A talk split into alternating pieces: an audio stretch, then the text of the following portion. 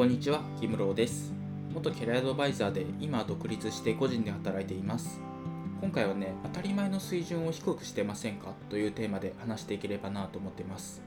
もうこれね、私が新卒時代にめちゃくちゃ口酸っぱく言われたことなんですけど、で当たり前の基準ってね、すごい高く保っておかないとね、後々ね、下がっていくんですよね。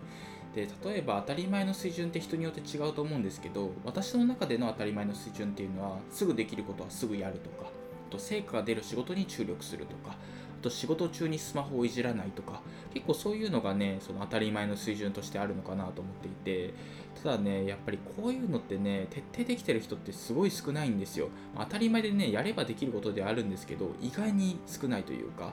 結構私もね新卒時代にあの当たり前のことをちゃんとやろうって思ってたけれどもその上司を見てみると、まあ、あの他のね周りの社員さんとかを見てるとそのすぐできることなのに後回しにしていたりとかなんか成果に直結する仕事じゃないけどめちゃくちゃそれにね時間をかけてやってたりとかあと仕事中にねめっちゃスマホいじってるとかツイートしてるとかなんかそういうのはね結構あったんですよね。で本当にそれは良くないなと思っていて反面教師にしてたんですけど結構ねあのこういう当たり前のことなんだけれどもちょっと徹底できてない人っていうのはね多いんじゃないかなと思ってます。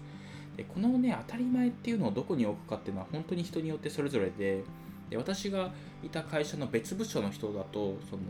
まあ、今日も出社して偉いとかホワイトボードに書いてたんですよ。でこれがねこの部署の、まあ、当たり前の水準なのかなと、まあ、出社できればねほぼ OK みたいななんかそういうね水準のところもあるんだなと思って驚いたのを覚えてるんですけど。で私の尊敬する上司の人はもうめちゃくちゃ当たり前の水準が高くって例えばメンバーもね管理職のようにチームのことを考えようとかそういうことを言ってたんですよ。あとその通勤する途中とか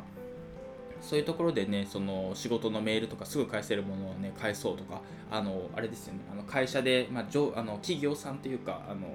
お客さんのところにね移動するときにその時にメールとかでね返せるものはね全部返してしまおうとかなんか移動中の移動時間っていうのも無駄にしない方がいいよみたいなそういうこともね言ってたんですよ。で言われてみればねそういうのって当たり前じゃないですか。その移動時間をね無駄にしないでね仕事をするっていうのは当たり前なんですけど結構周りのね人とか見てると移動中はねスマホのゲームやったりとかそういうことをねしてる人もいたんですよ。なんかそういうのを見てるとやっぱり当たり前の水準っていうのをね高くするってめちゃくちゃ大事だなと思ったんですよね。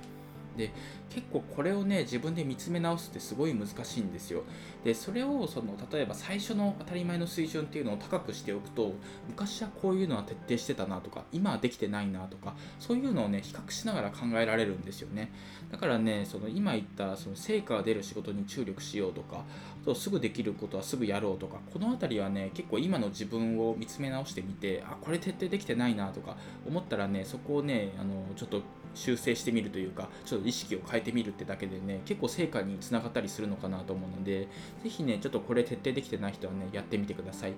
で私の中でね結構大事な当たり前の水準っていうのがもう一つあってそれがね会社に依存しないキャリアを身につけようっていうことなんですよ。まあ、だからその会社っていうのがね今どうなるかわからない時代じゃないですか。だからこそね他の会社に行っても通用するようなスキルを磨いておくっていうのはすごい大事かなと思っていて結構これね言われてみれば当たり前だと思うんですけどそういうのを考えながらね仕事してる人って結構少ないんじゃないかなと思っていてそのどの会社に行っても大丈夫個人で行ってもなんとか働けるみたいなそういう形でねその会社の中のあの人材っていう形ではなくてどこでも通用する人材個人でも稼げる人材っていうのになっていくことがね結構これからの当たり前になっていくのかなと思ってるのでぜひね、まあ、この辺りのねその基準っていうのもね皆さん考えて行動してみてほしいなと思いましたというそういう話でした。というわけで今回は以上なんですが今回はね当たり前の水準を低くしてませんかというテーマで話してみましたでやっぱりね当たり前の水準っていうのはね高くも低くもできると思うので